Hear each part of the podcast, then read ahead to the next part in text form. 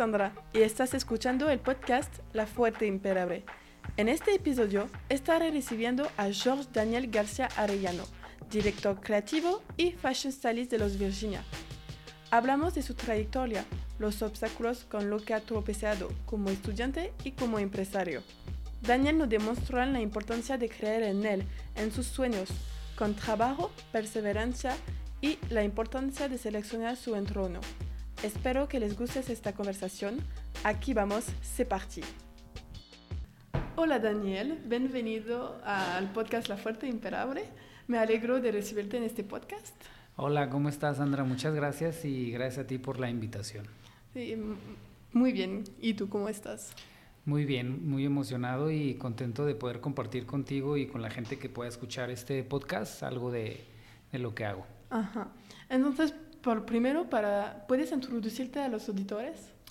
Sí, bueno, yo soy Daniel García, tengo 35 años y soy estilista de moda. Tengo seis años trabajando en, este, en la industria de la moda y pues eso, a grandes rasgos.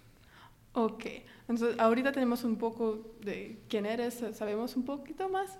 ¿Puedes contarnos un poco como hasta tu empresa, tu infancia, hasta tu empresa, cómo, cuál niño er, estaba, qué tipo de estudiante, qué tipo de persona, qué te gustas, tus pasiones, para que te conocemos un poco más antes. Sí, pues bueno, em, como el, antes de, de, crear la empresa que tengo junto con mi socio Giovanni Barba, que es Los Virginia, que es como un una empresa de coordinación de moda y dirección creativa. Eh, pues estudié, estudié, decidí estudiar ciencias de la comunicación porque cuando yo estudié la universidad no existía tal cual la carrera de modas, pero siempre tuve muy claro que quería trabajar en la moda. ¿no? No, no tenía claro que quería ser estilista de moda, pero sí sabía cuál era mi tendencia en cuanto a lo que me gustaba de la moda, ¿no? Y eh, como no existía la carrera de modas, decidí estudiar ciencias de la comunicación pensando en que eso me iba a poder conectar con algo de moda, lo cual no fue tan cierto. Y decidí salirme de la carrera cuando estaba en quinto semestre. Ok, de salir de la comunicación para ir a la moda. Ajá, entonces eh, en comunicación, claro que aprendí muchas cosas que ahora las uso como redactar, eh, no sé, información, ortografía, expresión oral, muchas cosas que realmente sí me sirven para el trabajo en el que, en el que estoy actualmente, pero no era realmente el rumbo que me iba a llevar a lo que yo quería lograr, ¿no? Entonces me salí, me puse a trabajar, trabajé en empresas de moda, pero mi puesto no estaba relacionado con la moda. ¿Y qué tipo, qué puesto Por ejemplo, trabajé en el grupo Inditex cuando yo tenía como 22 años y fui encargado del, de, un, de, la sección de hombres, ¿no? En Pull&Bear. Sí me gustaba mucho, aprendí muchísimas cosas, sobre todo cómo es el fast fashion o cómo va surgiendo la moda, que eran tiendas que les llegaba ropa nueva cada semana, cada semana. Entonces eso me fue dando una idea de cómo se manejaba la industria, por lo menos desde una ventana, ¿no? que era mi trabajo en ese momento. Y me gustaba mucho porque nos hablaban mucho de tendencias, yo observaba lo que, lo que le gustaba comprar a la gente, cómo cambiaba la, la tienda, su apariencia en cuanto a las colecciones de ropa cada semana para atraer a los consumidores, ofrecerles eh, aparentemente productos nuevos. Entonces todo eso me llamaba mucho la atención, pero mi puesto realmente no estaba relacionado con algo que tuviera que ver con, con crear eso, ¿no? Sí. Sino yo era una persona que estaba encargada de hacer funcionar la tienda. Sí, solo sabía cómo funcionar una tienda, pero tú querías estar en la moda, el antes, como crear todo, crear la imagen de la tienda y todo eso. Así es, pero me sirvió bastante para entender muchas cosas. La industria. exactamente, o por lo menos cómo se manejaban las cosas en una tienda de ropa, ¿no? Que era una buena ventana para mí. Y después decidí aplicar a diseño de modas en la UDG. No salí en listas, qué bueno, porque la verdad es que no me gusta el plan de estudios de la UDG, pero pensé que me podía ahorrar bastante dinero estando en la UDG. Sí. Y eh, por azares del destino, después encontré otra escuela, que era una escuela como primeriza en puras áreas de diseño. ¿Y cómo se llama esa escuela? Ay, UEA. Ok. Se ¿Y es en e Guadalajara? Es en Guadalajara. Ok. Pero la verdad es que no era lo que yo esperaba como de una escuela de modas. ¿Y cuántos años tenía a este momento? Yo tenía como 24 años, 25 años. ¿Todavía está buscando cuál escuela o sí. podía enseñarte lo que quería aprender? Yo tenía claro que quería estudiar moda, pero no sabía en qué escuela era la mejor opción para mí. Entonces, durante mi tiempo que estuve en UEA, estuve viendo otras escuelas que me llamaban mucho la atención. Una de ellas era el Centro Superior de Moda, pero creía yo que era una escuela cara y eh, alguna vez fui a preguntar y los horarios no estaban en el horario nocturno, que era el que yo necesitaba, como de 5 a 10 de la noche, ¿no? Sí, porque tú, es, ok, las cosas que tenemos que decir es que tú trabajas a lo mismo, como tenías que trabajar para pagar tu estudio y todo eso, entonces tenía que, son escuelas que se adaptan a la gente que tienes que trabajar y que, que tienes que pagar por su formación. Cuando yo estaba en la UNIVA, mi papá me pagó de primero a quinto, ¿no? Pero Después yo tuve que pagarme la universidad y bueno, siempre tuve que apoyar en mi casa eh, para la renta, para la luz, la despensa, o sea, cosas. Eh, pero, lo, que yo, lo que yo tenía que dar ya era como si yo viviera solo y vivía en mi casa, ¿sabes? Entonces sí tenía esa responsabilidad fuerte de necesito un trabajo donde yo pueda seguir ganando lo que, lo que me permita pagar mis cosas básicas y que también me permita pagar la universidad que quiero. Sí, porque tú, que, tú sabías que tú sabías tu objetivo, es de no de trabajar por algo solo para comer, te quieras estudiar para tener un trabajo que te gusta y que hacer tus cosas. Exacto, entonces lo que hice para cuando me salí, bueno, renuncié a Pull&Bear y dije, me tengo que meter una, a un trabajo donde yo pueda tener un horario y que pueda trabajar, entonces me y como había estudiado comunicación, lo que hice fue ir con, eh, yo tengo una tía que tiene un grupo de farmacias en Guadalajara, son como 50 farmacias, se llaman farmacias familiares, y entonces eh, le inventé un puesto que le hice creer que necesitaba su empresa, que si lo necesitaban, y me contrató, o sea, le hice como todo un speech, una presentación de la importancia de un comunicólogo en la empresa, que después no terminé siendo comunicólogo, sino un supervisor de las farmacias. Y también, y, pero gracias a ese trabajo, que me gustó mucho porque aprendí muchas cosas sobre vender, o sea, yo era la sea de vendedor, yo montaba las tiendas, yo acomodaba la mercancía en las tiendas, el que se viera de la, ajá, como el merchandising, que se viera lo más eh, estético posible, yo vigilaba toda esta parte estética, hacía manuales de operación, manuales de bienvenida, capacitaba al personal, o sea, yo hacía de todo. Así, ah, y la manera de que los clientes compran más, y que vienen y que les gustan la experiencia en las farmacias. O yo capacitaba a las chicas en cómo vender un producto, o sea, toda esa parte de venta siempre me gustó, nunca, me, nunca se me dificultó, y de ahí estuve cinco años, o sea, los cinco años, los cinco años, cuatro de esos años, eso fueron lo que me duró la universidad, porque haz de cuenta, yo me salí de pool, le vendí esa idea a mi tía de un comunicólogo, que después no fui comunicólogo, sino supervisor, que eran más responsabilidades, era un puesto más grande. Y entonces a la par entré a UEA. No me gustó la escuela y fui un día a una escuela que se llama Edith Martin, que es el Centro Superior de Moda, que es a la que yo quería entrar, a pedir informes. Y me dijo, me atendió la directora, me mostró lo que hacían en la escuela y me encantó. Yo dije, quiero estar en esta escuela, no sé cómo le voy a hacer. Y entonces ella me dijo que no existía el horario nocturno, pero que si yo me llevaba a mis compañeros de mi salón a la escuela de ella, habría el turno nocturno. Y así fue. Entonces yo les platiqué a mis compañeros, me llevé a algunos, no a todos, y se abrió el turno nocturno y yo pude estudiar ahí. Ok, tenía que convencer suficiente personas para que, que la escuela lo rentabiliza y poner... Eh, ¡Qué cool! Entonces, eso se me hizo súper padre porque... ¿Y cuántas personas? Ay, nos fuimos como unas cuatro, no eran muchas. Sí, pero es suficiente para... obviamente la escuela abrió esa, esa como oferta y se inscribieron más personas. Total que en mi grupo eran como 15 personas, ¿no? Al final acaban menos y de los que yo me traje de esa escuela no acabó ninguno. Ok. Nada más acabé yo. Pero se me hizo padre de que... Convencerla. Convencerla y yo, yo, yo hice que las cosas pasaran, pues. No me esperé a que alguien me presentara una oportunidad y claro que agradezco mucho que se hayan dado así las cosas y de que ella me diera la opción de que algo pudiera suceder. Sí, y qué chido de la directora de, o sea, ok, yo puedo ver que tú quieres venir, muy bien, pero ahorita yo no puedo hacer una clase solo para ti, entonces convence a la gente, vamos a promocionar y vamos a ver qué pasa. Y lo hiciste. Y la verdad es que... Creaste un otro lugar en la escuela. Creé una posibilidad que no existía. Y eso me gustó mucho. A veces no me acuerdo de ese momento hasta, hasta que me preguntan y se me hace muy padre porque ella me ha dicho que es de los Ya el turno nocturno es de los grupos que más se llenan porque hay un chorro de gente que trabaja y que quiere estudiar, ¿no? Sí, y son la, para mí son la gente la más, los más motivados porque ellos trabajan, pagan eh, su, su renta y todo eso y pagan también para estudiar porque quieren cambiar de trabajo, quieren mejorarse en algo. Entonces ellos tienen más motivación porque tienes que manejar el trabajo en, en el día, estudiar en la noche, hacer las tareas y ocuparse de la casa, de la familia y todo eso. Así es, sí, es pesado, pero yo tenía muy claro lo que quería en cuestión de una carrera y lo, más o menos tenía una idea de lo que quería hacer con mi vida profesional. Y pues empecé la carrera, seguí trabajando, se me hacía pesadísimo, pero sabía que esto iba a funcionar.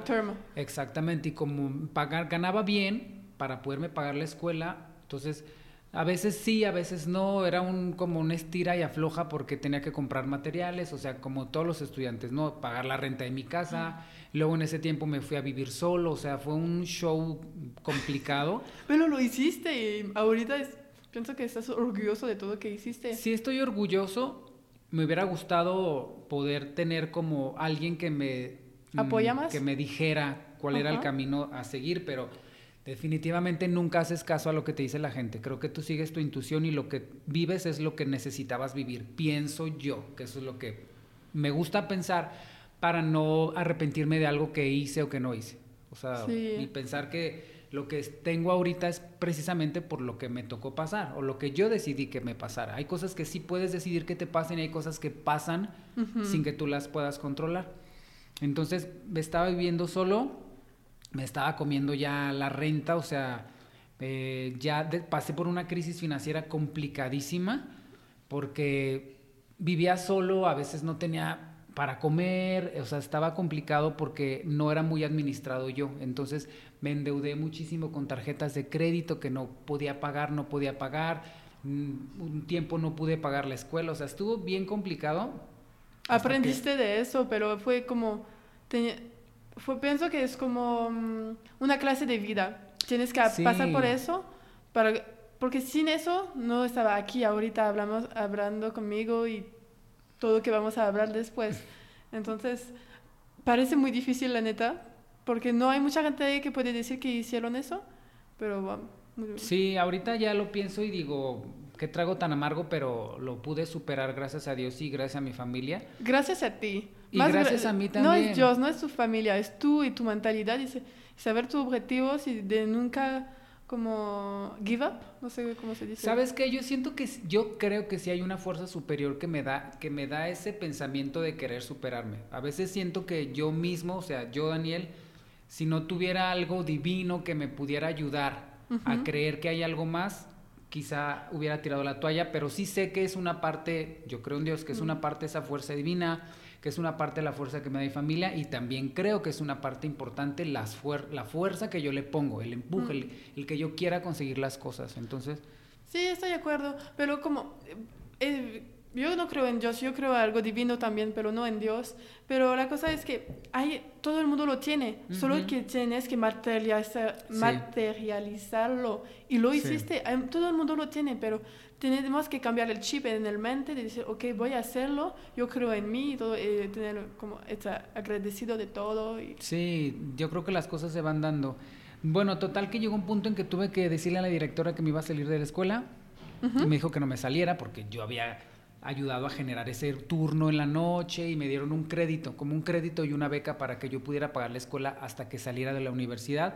Entonces pude descansar por un buen rato de estar pagando la mensualidad completa, pagaba muy poco en realidad y este, ya cuando salí pues estuve haciendo algunos trabajos que me ayudaban a pagar con trabajos profesionales para la escuela partes de las cuotas que yo debía, ¿sí me explico? Ok, sí, totalmente. Eso me gustó bastante y siempre voy a agradecer mucho esa parte porque si no, no hubiera podido acabar la escuela. Ok. Entonces, y, pero mientras estuve en la escuela, hubo una chica que hizo una convocatoria para que trabajaras con ella haciendo estilismo para catálogos de moda. Entonces, a mí para ese entonces ya era el área que me gustaba. Yo ya quería ser estilista de moda, ya me, ya me habían hablado en la escuela de esa área del, del, diseñador y era lo que yo quería hacer. Entonces cuando se presentó esa oportunidad tenías que mandar tu portafolio como de trabajos escolares, los mandé yo y los mandó Giovanni, quien es mi socio, y los dos quedamos, a los dos nos seleccionó. Entonces ella nos hablaba cada vez que tenía un catálogo en Guadalajara. Y me gustó mucho porque desde el principio nos dio la oportunidad de nosotros realmente fungir como estilistas. O sea, ella no decía que éramos practicantes, sino decía que éramos como parte de ese equipo. Y eso como profesional. Entonces, desde el primer día nos dejó a nosotros hacer lo que hace un estilista, que es coordinar los looks para la marca, que los aprobara el cliente. O sea, todo eso me gustó mucho y yo quedé fascinado con eso. Y seguí con ella como un año y medio. Cada vez que ella me hablaba yo decía que sí y tenía que pedir permisos en mi trabajo, o sea, falté muchas veces al trabajo, pero era de que cambiaba ese día por mi día de descanso. O sea, había semanas que no descansaba porque mi día de descanso lo había cambiado por, por, ir a trabajar con ella. Entonces, pero yo sabía que eso me iba a rendir. ¿Y tú que te, gustaba eso? ¿Sabía que es una oportunidad súper grande que tenía este? la verdad sí me gustaba mucho y dije, es que este es mi primer contacto con la vida real en la moda. Entonces yo no sabía qué iba a pasar después, hasta que pasó que ella nos empezó a involucrar más. Al principio no nos pagaba nada, obviamente éramos practicantes, pero a mí no, yo no, yo no esperaba que me pagara porque yo ya tenía Tú un querías aprender todo y, te, y como cuando somos practicantes tenemos que aprovechar que podemos conocer gente que no podíamos antes, hacer un network de contactos y aprender todo, porque no sé cómo se pasa en la moda, pero a veces el mundo de la universidad es muy diferente del mundo del trabajo. Muchísimo. Y entonces tenemos que aprender, reaprender todo. Sí, parece que estás reaprendiendo todo exactamente. Entonces, pues yo, la, eh, yo seguí con ella constante, no me pagaba, después nos empezó a pagar un poco y después nos hizo socios de ella, de que ya realmente los íbamos a ganar lo mismo con ella. Entonces, pero venía mayor responsabilidad y eso me gustó bastante hasta que un día ella se embarazó, habló con nosotros y nos dijo que ya no iba a seguir dedicándose a eso y nos dejó a sus clientes. Entonces eso, cuando ella nos dejó a sus clientes, para mí se me hizo algo increíble porque era, realmente yo estaba viviendo como un sueño, ¿no? O sea, yo nunca pensé que realmente tú podías vivir de eso hasta que ella no lo hizo realidad, ¿sabes? Sí, sí, sí. Pero también sé que fue por parte de mi esfuerzo. Yo siempre he sido muy aguerrido. Siempre que pienso algo, lo consigo, trato de conseguirlo me considero alguien muy activo, que siempre está queriendo lograr las cosas, ¿sabes? Que siempre está queriendo que tu servicio sea mejor, preocuparte por los detalles mínimos que hacen la diferencia entre que, entre que, te, entre que te contraten a ti o contraten a otra persona. Entonces, siento que también por eso ella nos confía a sus clientes y hemos conservado a sus clientes. Hemos mejorado la imagen de esos catálogos con el paso del tiempo, hemos hecho más clientes, o sea, todo parecía que iba a empezar muy bien hasta que pasó el trago amargo de que yo dije, bueno, voy a renunciar a mi trabajo. Ok, así a la farmacia. Sí, a las farmacias, por una frase, hablando con Giovanni, que es mi socio, una vez, estamos en la escuela los dos, o creo que yo ya había salido y él seguía, y él me dijo una vez que él no quería ser un empleado. Y yo dije, yo soy un empleado, llevo toda mi vida siendo un empleado desde que tengo 14 años, he trabajado para... Para alguien. ¿Para quién? Para alguien. Y dije, ¿cómo es posible que este güey que tiene, él tenía en ese entonces 20 años, yo tenía 28, tenga esa mentalidad de que no quiere ser un empleado y yo tengo 28 años y toda la vida he sido un empleado? Ajá. Que no tiene nada de malo, pues así siento que funciona la industria en el mundo en general. Necesitas personas que sean Y hay gente que, son, que es mejor estar empleado porque cuando tú estás empleado no tienes otros problemas cuando regresas a tu casa. Pero cuando... Y a veces tú quieres tener, por, tú quieres tener tu dinero, tú quieres manejar. Entonces, eh, hay gente que son mejor para estar empleado y no es eh, una mala palabra. Para mí, eh, emprendedor no es una buena palabra y empleado no es una mala tampoco. Solo que cada persona es hecho por algo. Sí, yo creo que en el mundo, definitivamente en el mundo laboral se necesita de todo. Yo fui empleado muchos años y aprendí muchísimo. O sea, de verdad, todo lo que sé ahorita lo aprendí gracias a esos empleos pequeños donde fui desde mesero, fui el que rellenaba el refrigerador en el 7-Eleven, o sea, yo hice de todo, barrer, trapear, este, cobrar en el 7, en las helados Dolphy, o sea, yo empecé en muchos puestos haciendo muchas cosas que ahorita digo, gracias a todo lo que pude hacer en esos pequeños trabajos o en grandes trabajos, eh, más o menos es como puedo decir que es el resultado de lo que soy ahora, de lo que puedo hacer ahora Y definitivamente sé que esas personas son necesarias, que seas empleado de una empresa, pero como que siento que eso me, me pegó tanto porque a lo mejor mi perfil de ser humano es para ser alguien que pueda crear algo, ¿no? Entonces, me, esa frase se me quedó muy grabada y entonces desde que él me dijo eso, yo me lo grabé en la mente e hice todo lo posible por no ser un empleado. Ok, ¿y qué hiciste entonces? Renuncié a mi trabajo, obviamente cayó de, o sea, cuando cayó esa bomba de que ella nos dejaba a sus clientes, dije, voy a renunciar. Renuncié, pero no contaba con la astucia de que obviamente lo de la renuncia se me iba a acabar muy rápido, el finiquito. Ok. Entonces cuando ella nos dejó a sus clientes, yo no estaba acostumbrado de que los clientes, los pagos de los clientes son a lo mejor un depósito de anticipo y luego te pagan a lo mejor un mes después. Sí. O sea, y entonces yo me acabé mi dinero del finiquito y pasé tres meses, los tres meses más horribles de mi vida, no tenía dinero. O sea, no tenía ni un quinto, no tenía ni un quinto. Y ya habíamos rentado un lugar como un estudio, una oficina para, como, para tener todos los, todos los racks, toda la ropa, los accesorios, coordinar. Y era necesario tener un espacio así porque ya teníamos más clientes, pero empezábamos con clientes nosotros solos, pues entonces eh, fue muy, un trago muy amargo porque estaba muy desesperado, o sea, estaba muy desesperado. Y tenía que manejar cosas que nunca hiciste antes, tal vez, usted estaba estilista y todo eso, pero ahorita la manera financiera de entender cómo funciona una empresa, la administración y todo, y es, un otro, trabajo. Como... Sí, es otro rollo completamente porque obviamente yo ya no percibía un sueldo a la quincena, sino era un depósito de un cliente, que se dividía entre dos, entre Giovanni y yo. Sí, no podía y comer. luego que te caiga el otro depósito. Entonces, o sea, fue complicado porque se me acabó el dinero muy rápido. Y las temporadas de trabajo de un estilista de moda son por temporadas. Es primavera, verano, otoño, invierno. Y hay lapsos de tiempo. ¿O hay nada? En los que no hay nada. En ese entonces sí había lapsos donde no teníamos nada. Te estoy diciendo hace varios años. Y bueno, pasé tres meses horribles de que no tenía ni para comer. Yo creo que eso fue como en el 2000 de 15, creo que como en el 2015. Ah, no tan lejos. Y bueno, me la pasé pidiéndole prestado a Giovanni para todo, de que préstame para pagar la renta de mi casa, préstame para pagar la renta de aquí, este, préstame para comprar algo de comida, préstame, o sea, para comer. Ay, no, horrible, horrible. Pero dije, ¿sabes qué va a pasar? Tienes de dos o aguantarte porque este, este trago amargo va a pasar. O sea, si te quieres dedicar a esto, tienes que pasar por estos tres meses complicados o busca otro trabajo. Sí, y regresar a Yo ya estaba a punto de buscar otro trabajo y volver a ser empleado y trabajar en una empresa. Dije, bueno, puedo trabajar en una empresa de moda, etcétera. Pero me aguanté, me aguanté, me aguanté, me aguanté. O sea, me aguanté y después todo empezó, empezaron a caer más clientes, más clientes, más clientes, hasta el punto en donde ya no se me acabó el dinero nunca. ¿Sí me explico? O sea, ya pude tener siempre dinero este, para pagar la renta de mi casa, que te digo que es como vivir solo, este, pagar el estudio, podernos ir comida? de viaje, mi comida de todos los días, de todo el mes, Sin calzarme, vestirme, o sea, todo lo que ya hacía antes con un trabajo de un sueldo fijo, ya lo pude hacer. ¿Sabes? Pero era necesario pasar esos tres meses. Siempre es algo que yo le recomiendo a la gente. ¿Quieres poner un negocio? Eso te va a pasar. Va a haber tres meses o cuatro meses en los que no tengas ni un quinto, porque es obvio que te tienes que aclientar, que tienes que pasar ese proceso.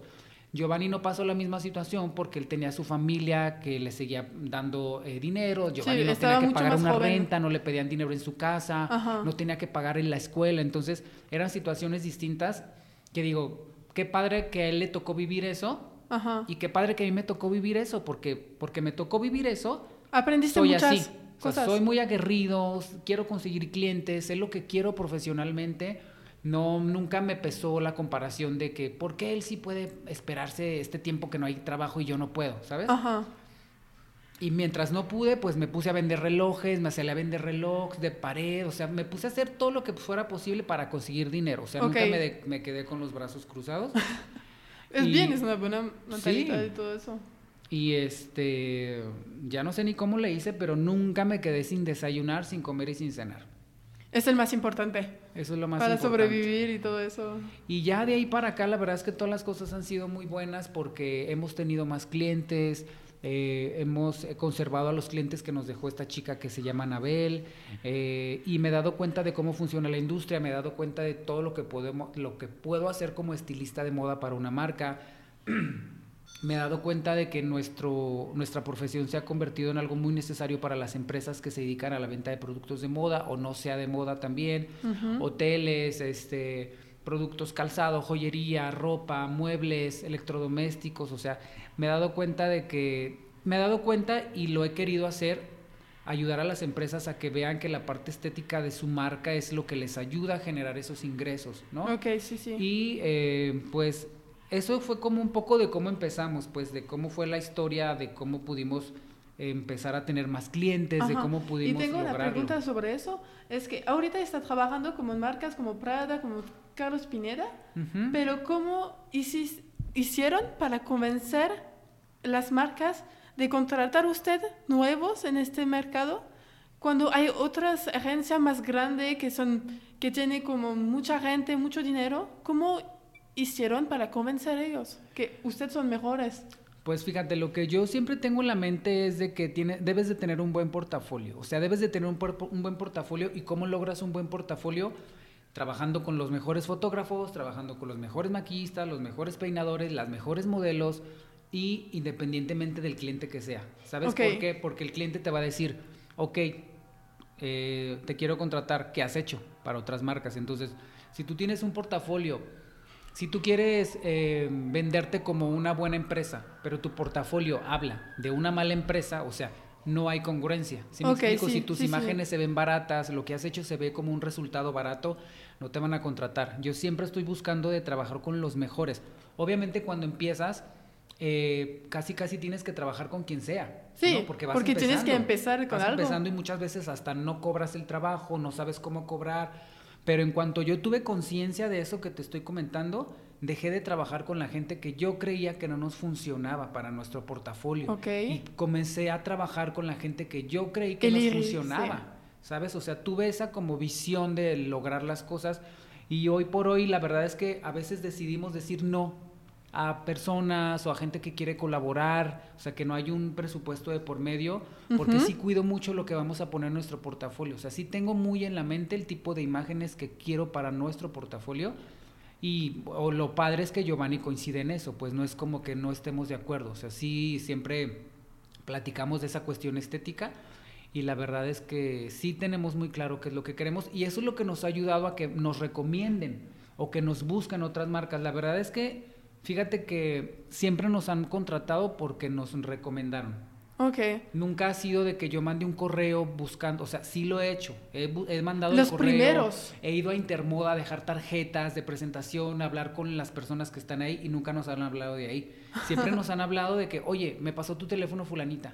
Oye, eh, me recomendaron contigo. Y eso creo que al final de cuentas nos ha funcionado más que el hecho de estar yo buscando las opciones. Lo que busco es cómo mejorar el servicio pero ¿Y cómo lo haces para mejorar el servicio, mira, por lo que sí creo que es importante es que siempre te estés actualizando cómo se actualiza un estilista de moda, estar viendo los desfiles de moda, eso es primordial, ¿no? ¿Cuáles son las tendencias? ¿Por qué están surgiendo las tendencias? ¿Qué está pasando en el mundo? ¿Que ¿Por qué la gente está buscando esos productos? ¿Por qué quiere consumir tales cosas, tales colores, tales prendas, tales calzados? Y también lo que hacemos mucho es este ser fieles a la, estética que tenemos como coordinadores de moda, ¿sabes? Eso es lo que nos puede distinguir mucho entre otro coordinador de moda, eh, porque aquí, en Guadalajara la verdad es que esa, esa, ese área de la moda, se levantas una piedra y hay un estilista de moda, ¿sabes? Hay demasiado, hay demasiados estilistas. Lo que nos ha funcionado es ser personas, parecer profesionales y ser profesionales con los clientes.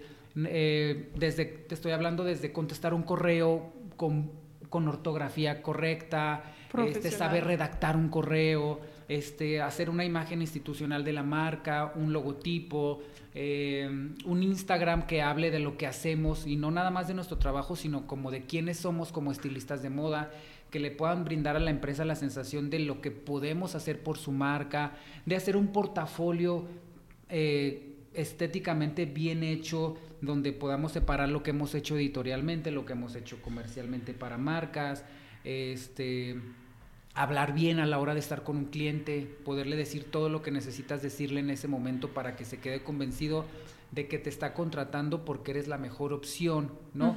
Que sabes de lo que estás hablando, que sabes de tendencias, que sabes de moda, que sabes del consumo, que sabes un poco de marketing digital. O sea, tienes que, como estilista de moda, saber de muchas cosas, ¿no?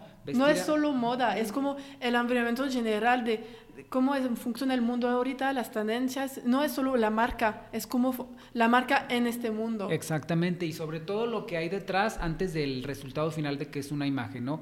O por ejemplo, la gente piensa a veces que un estilista de moda solo es vistes padre a una modelo y ya. No, hay un detrás. Tienes, tienes que investigar a la marca que te está contratando, tienes que saber eh, quiénes, quiénes le compran a la marca, qué perfil de usuario tiene esa persona que compra, si la marca tiene sucursales, dónde están sus sucursales, qué apariencia tienen esas sucursales.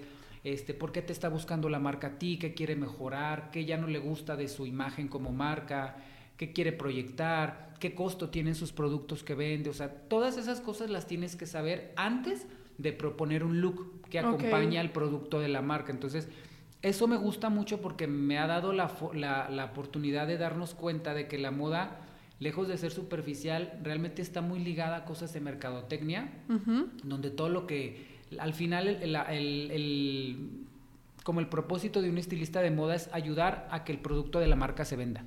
Que tú generes una imagen lo suficientemente atractiva para que al consumidor se le antoje comprar el producto. Entonces, eso no es cualquier cosa. O sea, trabajar con la imagen de una marca no es cualquier cosa. Hay mucho más trabajo antes. Al fin, es como, tal vez puede ser un mes antes de preparar todo por un shoot de un día o dos, como...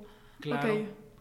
Y, y entonces, ¿cómo usted están haciendo para cultivar la creatividad y la inspiración cada día? Porque tienes marcas diferentes y tienes que conseguir con, con la marca. Es como que, que tu idea se va bien con la marca. ¿Cómo haces eso? Pues mira, para cultivar la creatividad y estar inspirados, la verdad es que a veces la inspiración te llega de cosas que no tienen que ver con moda, ya ves, perdón, y a veces sí.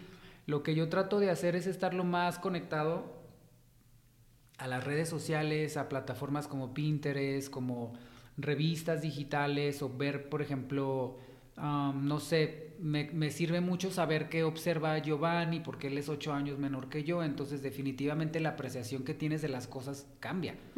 O puede ser que yo, que mi visión pudiera empezar a ser obsoleta o pudiera empezar a ser aburrida. Entonces me nutro mucho de personas jóvenes, también de personas contemporáneas mías y eh, porque sí tengo muy claro qué es lo que me gusta estéticamente y afortunadamente a Giovanni le gustan cosas muy parecidas. Entonces, ¿cómo nos inspiramos? Yo trato de escuchar música diferente a la que me gusta, trato de comer cosas muy diferentes a las que me gustan o eh, trato de desenfadarme de mis propios gustos.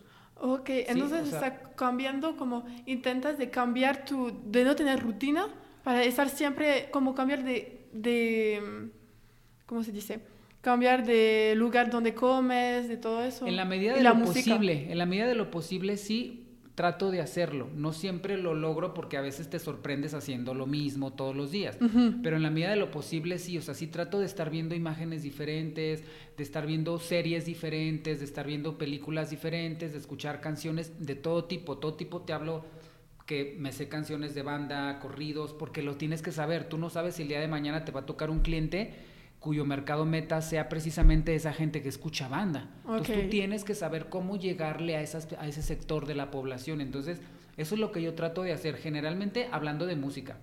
Me gusta mucho también ver o estar informado. Mira, la verdad es que a veces se ríen, pero necesitas como estilista saber qué sucede en la farándula, saber qué sucede eh, en cualquier parte, leer. antes no veía noticias, ahora veo noticias, escucho noticias, lo que sucede en el mundo todo eso necesitas saberlo porque eso te inspira. Ah, tienes que seguir todo, tienes que seguir pasa? todo. Economía, finanzas, la situación global. A veces es imposible estar enterado de todo, pero trato en la medida de lo posible siempre en la mañana a ver el noticiero. Cuando me acuesto después de ver un programa que me gusta, pongo las noticias. Platico con mi mamá y ella me mantiene informado también de cosas que vio en la tele. O sea, o también por cosas que me gustan a mí, pero generalmente a veces la inspiración te llega o de una frase de una película que te gustó, o de un edificio que te gustó la estructura, o de una frase que te dijo alguien en el día o un sabor que te gustó eh, o una tendencia que viste de maquillaje, de cabello, etcétera. Generalmente esa es como la forma en que, por lo menos yo, me siento que me inspira. Ok, muy bien, es súper completo, me gusta mucho. Entonces, ¿cómo tú ves en el mundo de la moda y ahorita suficiente tiempo para decirme tu opinión? Para ti, ¿qué es la evolución sobre la diversidad de los cuerpos, especialmente de las mujeres, o de los grupos étnicos? Porque vimos un cambio impresionante desde cinco años. ¿Y qué opinas sobre eso y cómo se va y cuál es el futuro por eso?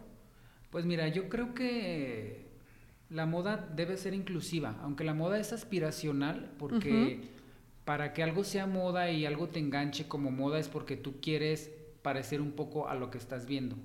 Entonces, eso es así como funciona la moda. Pero definitivamente la moda ha percibido que necesitas incluir perfiles que se parezcan al usuario para que te identifiques más con el, con el producto y digas, ah, si me compro el producto de esa marca y esa persona se parece mucho a mis rasgos físicos, seguramente es una marca accesible para mí, me está mandando un mensaje con el que yo me puedo identificar realmente. Ya no es con una supermodelo que a lo mejor no tiene mis dimensiones corporales, sino que es un güey que se parece un poco a mi estructura corporal, que me puedo ver muy parecido a cómo se ve él con la camiseta, con la chaqueta, con los tenis. Y creo que en la moda funciona eso. Hay público para todo. O sea, hay gente que sí quiere seguir viendo a la top model o queremos seguir viendo a la top model. Pero hay, hay ocasiones en, o hay personas que sí quieren ver a una persona más real en las campañas, en los catálogos, en los comerciales.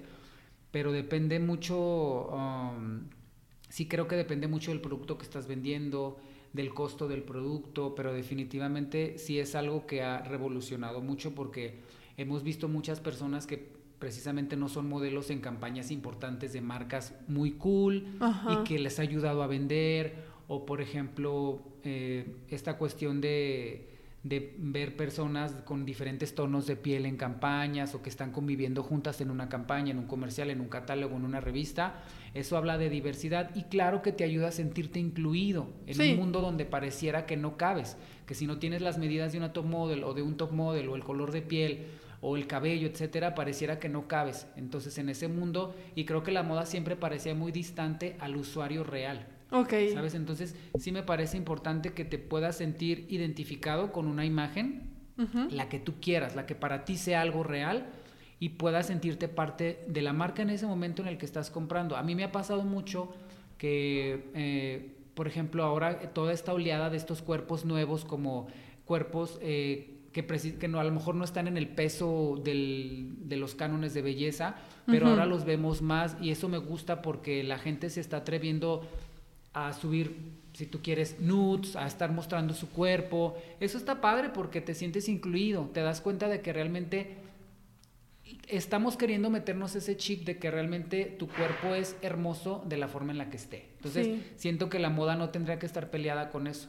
Y creo que, por ejemplo, muchas marcas como Nike, como H&M, como incluso Sara ya lo va a hacer, como sacar eh, tallas para personas de un plus size, plus size y que eso realmente te ayuda a que te sientas mm, como incluido en algo. Sí, y podemos ver ahorita que las plus size, como dicen, la, la mayoría de la gente que vive en este mundo son plus size. Las mujeres no son como, no tenemos tallas chiquitas, tenemos formas y es la genética y todo eso, entonces es, para, es bien que podemos reconocernos en las magazines y todo eso. Exactamente, sí creo que es bien importante, porque como tú dices, puedes reconocerte a través de una revista de moda en una en un photoshoot de alguna editorial con una chica plus size o con un chico plus size o con un chico con, con a lo mejor un lunar muy grande en la cara, o sea, está padre porque entonces dices, ah, mira, si salió en la revista es porque alguien lo aprecia como algo bello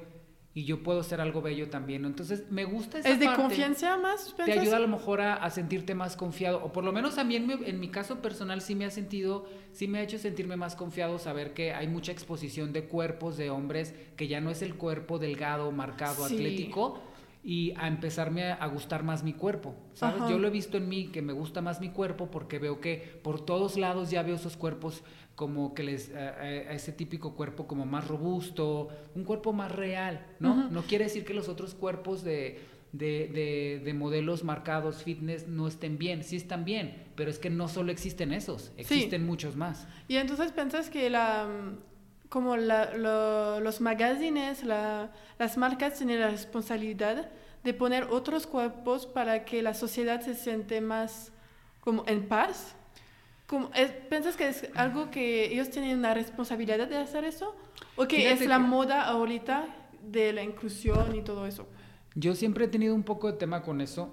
por, yo estaba, mi tesis iba a ser enfocada a, ese, a esa situación de las tallas. Ajá. Por, no sé si realmente las marcas tienen la responsabilidad. Yo creo que la responsabilidad de sentirte incluido y de amar tu cuerpo es tuya, ¿sabes?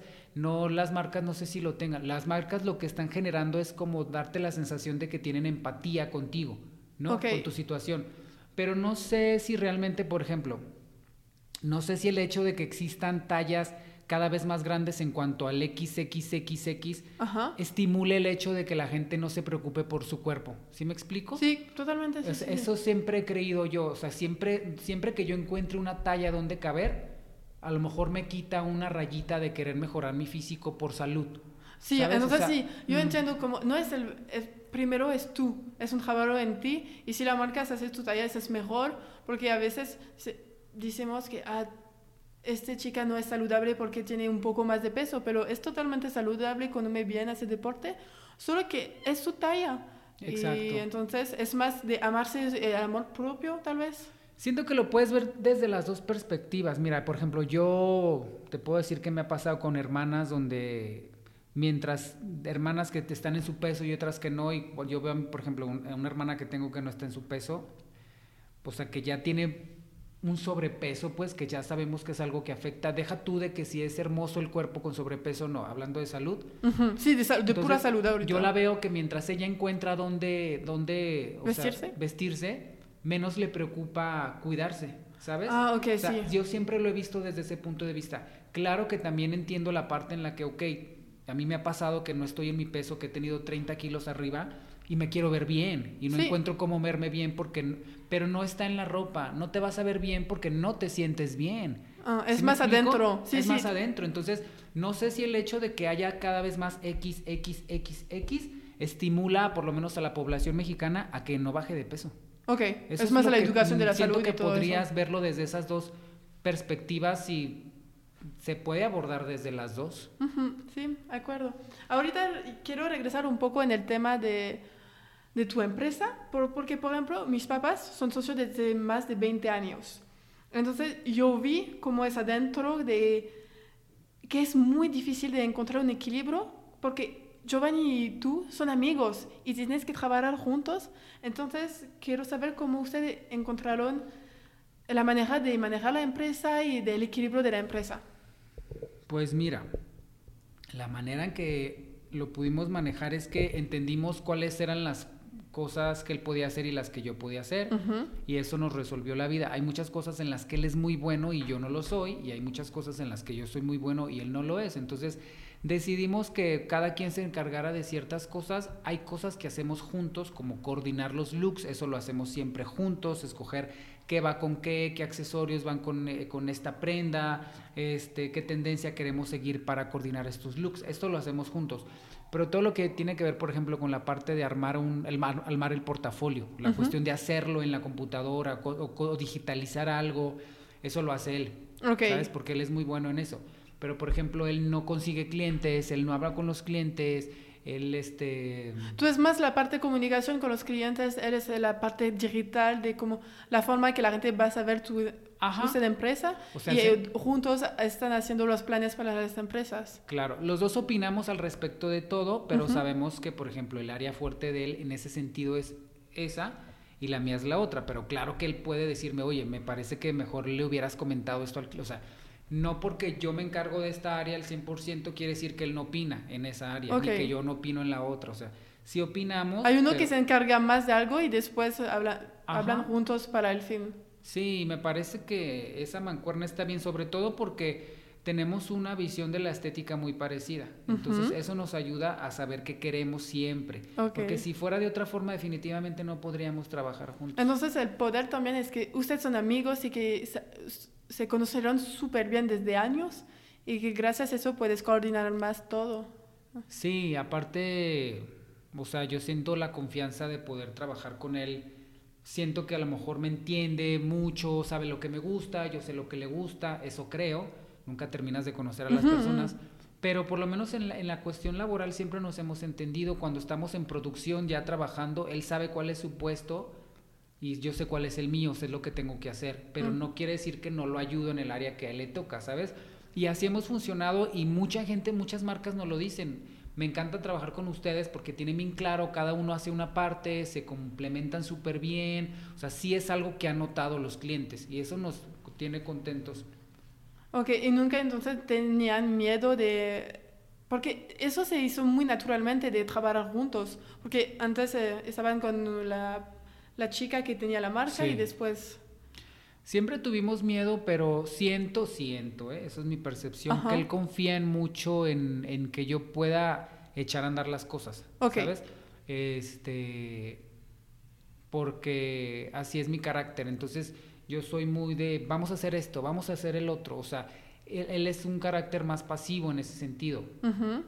Pero de todas formas, te digo, todo lo platicamos. Siento que él está confiado en esa parte y yo estoy confiado en la otra, en la que él me resuelve. Es realmente un equilibrio, entonces. Sí, es un equilibrio, definitivamente. Y entonces, ¿cuáles son los futuros objetivos para la empresa?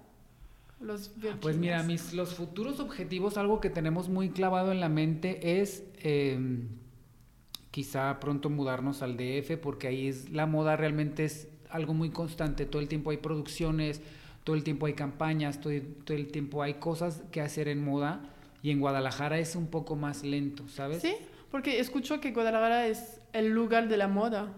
Es el lugar de la moda en el sentido de que hay un semillero muy grande de talento. Okay. Hay muy buenos diseñadores, hay muy buenos estilistas, hay mucha gente muy creativa, incluso en México, o sea, en la Ciudad de México está trabajando mucha gente de Guadalajara, pero la, la, magnitud en la que suceden las cosas allá no es la misma que en la que suceden aquí. Entonces, creemos que podemos encontrar más clientes, otro nicho de mercado, hacer más cosas, expandir nuestros horizontes, nuestra visión, conocer más personas que están involucradas, que nos pueden conectar, conectar, conectar con otras marcas. Y este... Porque el mundo de Guadalajara es muy chiquito, podemos ver. Sí, es muy pequeño. De verdad agradecemos mucho todo lo que tenemos aquí porque lo mucho o poco lo tenemos bien agarrado en el sentido de que nos ha costado, lo hemos trabajado, nos importan nuestros clientes, nos importa que se queden contentos con los resultados, y, pero también sabemos que hay un punto en el que tienes que expandirte. Ah, sí, obviamente. tienes que expandir y estamos en, esas, en esos pensamientos. Ahorita por la situación es imposible, pero tenemos muy claro que en cuanto pase esto tenemos que hacerlo. Gracias a Dios sí ha habido forma de hacer conectes con la Ciudad de México, ya sea por medio de showrooms, por medio de diseñadores o marcas con las que trabajamos que radican en México. Entonces ya hay como una cierta, de, cierta conexión, no es como que sea algo desconocido para nosotros. Tenemos amigos fotógrafos con los que hemos trabajado que son de allá. Entonces sí hay una relación de alguna manera, pero necesitamos que eso se concrete de estar ahí físicamente y a ver qué sucede. Ok, y hablamos de la pandemia, de la situación actual. ¿Qué, ¿Cómo se fue para usted? ¿Cómo se fue como la pandemia y cómo hicieron? Porque los, los dineros de las empresas fue como muy cerrado y todo eso. Pues fíjate que igual que a todas las personas nos tomó por sorpresa y más este te preocupas más cuando trabajas por tu cuenta. Ahí sí, dije por no soy empleado. Este, pero dije, bueno, tengo que inventar algo, justo yo me quedé sin dinero otra vez, o sea, no me administré perfectamente y me no tenía el dinero suficiente más bien como para estar tranquilo en esa situación. Entonces dije, bueno, pues ¿qué vamos a hacer? Obviamente todo paró. En la industria de la moda las cosas no pararon por tanto tiempo. Entonces nosotros decidimos, yo dije, bueno, hay que ponernos a dar workshops. Yo me empecé a dar cuenta que la gente estaba buscando workshops, cosas en línea, como para poder aprovechar el tiempo. ¿Y workshop de qué? De estilismo de moda. Ok, aprender a educar a la gente sobre la moda, cómo funciona y todo eso. Más bien para personas que quieren hacer lo mismo que nosotros, que quieren dedicarse al estilismo de moda, entonces nosotros les hablamos de qué es el estilismo de moda, para qué funciona, encuadres fotográficos, algo sobre, sobre la historia del estilismo, este, etcétera, etcétera, estrategias de marketing, eh, cómo generar un mood board creativo para una marca, etcétera, ¿no? Entonces nos pusimos a trabajar en el contenido de ese curso y dimos a la par otro curso de asesoría de imagen. Ese fue particular como de eh, clienta por clienta y eso nos mantuvo bastante ocupados, la verdad, y nos mantuvo con buenos ingresos económicos para lo necesario. Y bueno, este, me puse a vender cubrebocas, a hacer todo lo que se pudiera hacer. Y este, justo cuando acabamos de dar los cursos, como en abril, nosotros volvimos a tener trabajo. Ok. Entonces, ¿sabes por qué? Porque realmente, mira, lo que sucede en la industria de la moda, que para nosotros fue una bendición, es que o una fortuna que realmente las empresas no podían parar, porque como todo se mudó a la parte digital, el cliente tenía que seguir generando ¿Y que ver contenido. Para como la gente empezó a comprar en línea, el cliente debía tener su catálogo en digital, entonces afortunadamente por eso nosotros no paramos como pudimos haber parado, como otras personas lo hicieron desgraciadamente, y seguimos teniendo trabajo porque el contenido que tenían antes impreso lo, debían seguir teniendo en digital. Entonces incluso más marcas lo siguieron haciendo y la verdad es que eso te da mucha, muchas herramientas de saber qué tanto puedes hacer por una marca qué tanto les puedes ayudar, qué tanto te puedes involucrar. A mí esa es la parte que más me gusta de mi trabajo, hacerles ver todo lo que pueden mejorar de su marca y que tú les puedas dar la confianza de que tú eres la persona indicada para eso, que realmente sabes de lo que les estás hablando, que les puedes ayudar a mejorar su imagen, incluso a mejorar ese como engagement que, que pudieran tener con, sus usuarios. Y eso fue la forma en que nosotros nos pasó con la pandemia. Te digo, yo sé que hay personas que la pasaron terrible, nosotros afortunadamente no la pasamos así, pero pudimos pero hicieron muchos cambios, como se podía decir, ok, no, no voy a hacer nada y intentaron de hacer nuevas cosas, workshop, nunca hiciste un workshop antes y decía, ok, tenemos que hacer algo, necesitamos algo. Fíjate que ya habíamos hecho workshops presenciales, pero pues los mudamos a la parte digital y, y la verdad es que funcionaron perfectamente bien. Y sobre todo es que a mí no me gusta estar picándome los ojos, o sea, sí me gusta pensar en qué voy a hacer. Siento que esa parte de mi personalidad me ayuda mucho a, a no deprimirme, a no estar triste, o sea, siempre estoy buscando, o sea, todos los días de la pandemia yo me fui al estudio como si fuera a trabajar. Y a veces no tenía nada que hacer, me inventé qué hacer, pude mantener un poco ocupado a Giovanni haciendo el formato del curso, etcétera, y dando los cursos, o sea, eso me salvó, el inventar hacer algo. Y de tener otras cosas más que vender y que proponer. Sí, la verdad, sí. ¿Y ahorita qué consejos le darías a una persona que es interesada a trabajar en la moda? Pues mira, ¿qué consejo te daría? Bueno, les daría es que um, si vas a estudiar algo de moda, trates de no estudiar, o sea, que te fijes muy bien en el plan de estudios, porque hay muchos planes de estudios que ya son obsoletos ¿Por qué digo obsoletos? Porque hay muchas materias que no te van a funcionar en la vida real, ¿sabes? o sea, que están de relleno, que a mí no me funcionan actualmente realmente. Y este, hay muchos, plan, hay muchos em, planes de estudios que sí abarcan como el futuro de los trabajos en moda, como estilismo de moda, como marketing digital de moda, como mercadotecnia de moda, curaduría de moda, o sea, hay muchas cosas en las que puedes trabajar haciendo moda que no necesariamente la finalidad sea ser diseñador de moda. ¿Sí me explico? O sea, eso sabemos que por ende va a suceder. Pero hay muchas otras áreas del diseño de modas en las que puedes trabajar y que realmente las empresas están necesitando.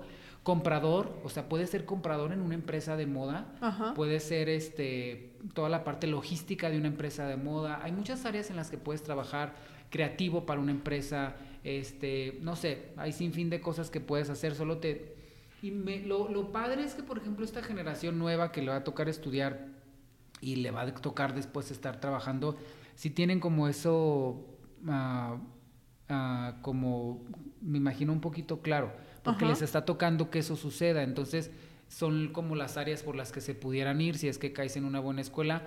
Y si no, de todas formas, tu, tu carrera empieza a partir de que salgas de la universidad. O sea, realmente en la escuela sí aprendes mucho, pero no aprendes lo suficiente, no se parece nada a lo que va a suceder. Entonces tenemos que hacer cosas más que mirar y estudiar, es hacer. Sí, y ver qué es lo que está pasando. Yo les recomiendo mucho que vean páginas de tendencias. Yo sigo una página que se llama Trendo, que sí me gusta mucho porque te habla de qué es lo que está pasando, qué va a querer hacer la gente después, qué, qué, qué productos se van a poner de moda, qué tendencias, y no solamente de moda, cosas que tienen que ver con política, economía, o sea, y que obviamente a la moda le afecta.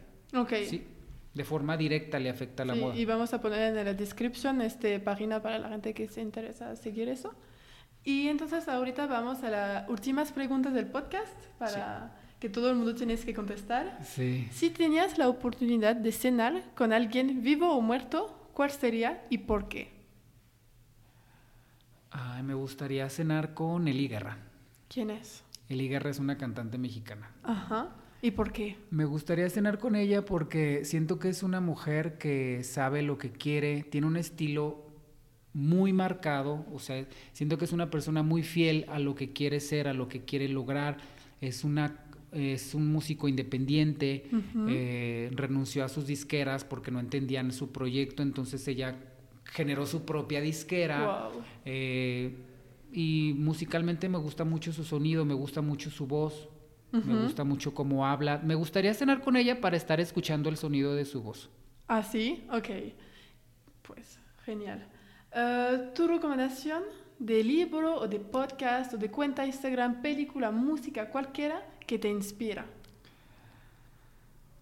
pues, Puede ser el último que viste o, puedes darme varios como quieras. Mm.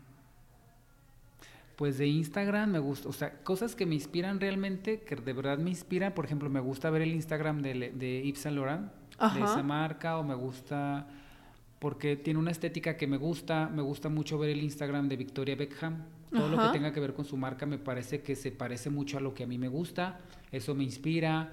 Uh, me inspiran generalmente esas mujeres que se ven muy sofisticadas y que son muy poderosas en ese sentido. Por ejemplo, Eli Guerra, Victoria Beckham, que me parece que es alguien muy sofisticado y sofisticado no solo es en la apariencia, sino en su forma de hablar, que parece que son cultas, que, que, tienen la edad suficiente como para saber decir que sí, decir que no cuando necesitan hacerlo, que han viajado, etcétera. Yo creo que Eli Guerra, Victoria Beckham, y de películas me gusta mucho una película que se llama Factory Girl, que es sobre la, la musa que tenía Andy Warhol. Ah, ok. Tengo que verlo, nunca lo vi, pero escucho de eso y que es bien, bien hecho. Y ahorita, ¿a quién te gustaría escuchar aquí en este podcast? Alguien que tú querías saber la historia, los backstage y todo eso. Ah, no sé. Ah, me gustaría escuchar a Alfredo Martínez. ¿Quién es? Es un diseñador de modas. ¿Que es en Guadalajara? Sí, está en Guadalajara. Y su historia me parece interesante. ¿La, conoces o no? Un poco, lo conozco a él y lo conozco desde hace muchos años y pues. él me parece que es una persona que... Ah, por ejemplo, él también me inspira. O sea, sí es una, persona que, admiro. Ok, vamos a poner los links de todo eso y voy a intentar de contactarlo para ver si es quieres hacer un episodio conmigo. ¿Y dónde la gente puede encontrarte? Las redes sociales y todo. Ah, mi trabajo está en Instagram como los.virginia y mi cuenta personal está como da.jo.garcía. Ok, muchas gracias por este episodio y, para, y para contarnos todo. Me gustó mucho hacerlo contigo. Ah, muchas gracias. Gracias para escuchar este episodio hasta el fin. Si te gustó, apóyame poniendo 5 estrellas y un comentario en el app que utilices. En espera del siguiente episodio, puedes seguirme en Instagram en La Fuerte Imperable. Nos vemos pronto. A